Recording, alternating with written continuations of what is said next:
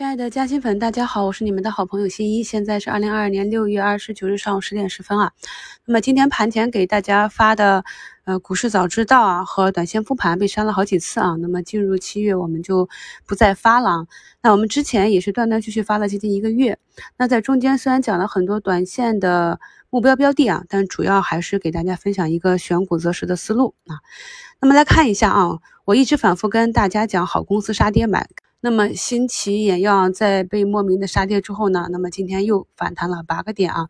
那么回头来看的话，我们一直讲啊这种大跌啊，什么样的情况才是一个买点啊？什么样的情况是要去回避的？所以经过了这些涨涨跌跌之后，希望朋友们能有一个更好的心态去面对市场上这些变化啊。那么早评里也跟大家讲了，连续两天的竞价里面，我们地产物业的这个龙头啊。都是在竞价的时候有百分之二十涨停这样的异动啊，那这是一个试盘的现象，所以今天，呃，早盘也是去打了一笔啊，目前也是上涨了六个多点啊。在昨天的评论中啊，我也跟大家讲了啊，我自己的高低切换啊，那么是哪一只大家也知道啊。那么今天可以看到，呃，像富临啊啊下跌了五个点啊，那像光伏这边的爱旭啊，那么涨多了就是风险嘛，我们十一多去介入的，二十多逐步的就减仓了，那么一路人家涨到了三十多，你还。不允许别人去兑现嘛，所以这种就叫做突然死啊。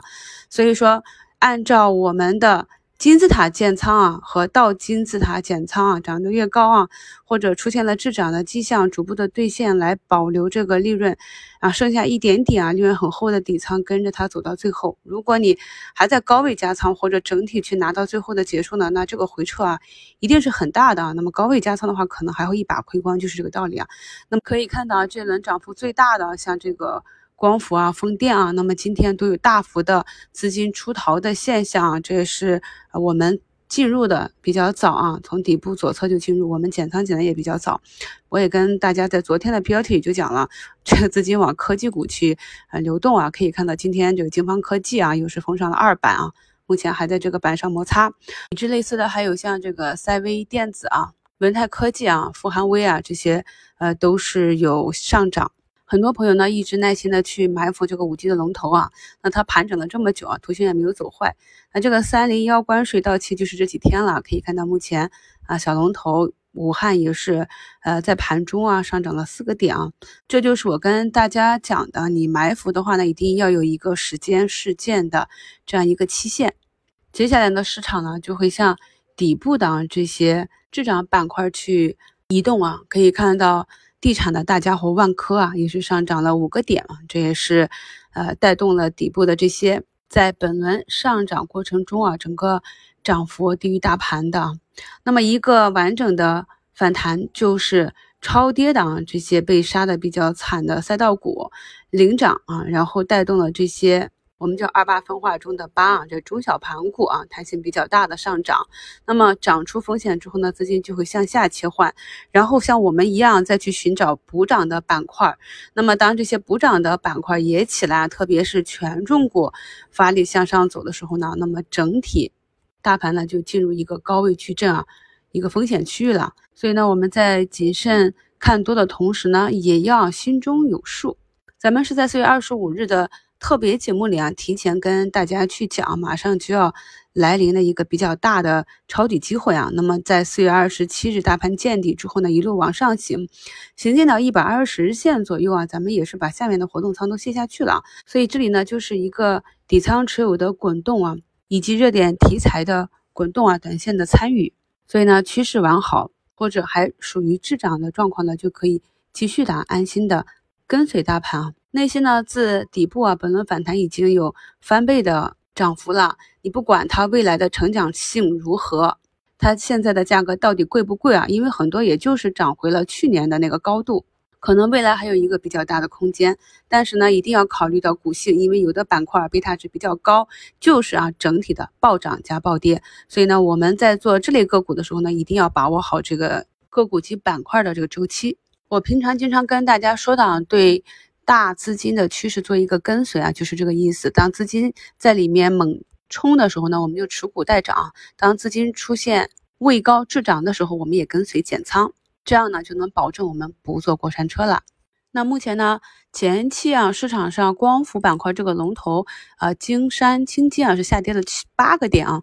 那么受它的影响呢，啊整个板块内的呃中位和高位个股呢，都是根据自己的位置不同啊，也呈现了不同的下跌啊。那么高位的就跌的多一点啊，中位的就跌的少一点。参与这个板块的朋友呢，要去关注一下龙头后期的走势。目前呢，光伏板块中啊，还有上机。中环、固德威啊是一个红盘，我们这里呢就做好一个整体仓位的高低切换，以及整体建仓计划的持续推进即可。至于大盘上涨结束以及短线选手逐步减掉仓位的指标呢，在早评里也跟大家讲过了啊。我们以上证指数的五日线啊、十日线啊以及均线形成死叉。作为终止操作线啊，这些都是技术派基本的操作规范啊。但是说我们看一下这个上证的这个指数啊，距离五日线还非常的远啊，所以这里即便出现了放量的下杀，要说趋势终止啊，为时过早。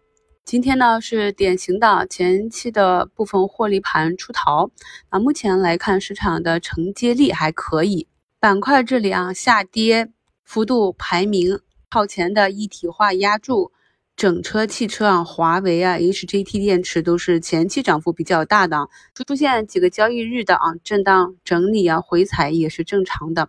那么我们去看板块的时候呢，也可以用啊跟大盘一样的指标，板块板指形成有效的均线死叉，宣告趋势行情结束，再彻底的离场也是可以的。这就看个人的利润垫了。那如果你的利润垫比较厚，是从底下拿起来的，就可以按照这个指标啊，这样呢就可以保证中间的洗盘不会把你洗出去啊。那么如果是后期追高进来的，就没有成本优势了，那还是要保住本金的安全为主。感谢收听，我们下午收盘再聊。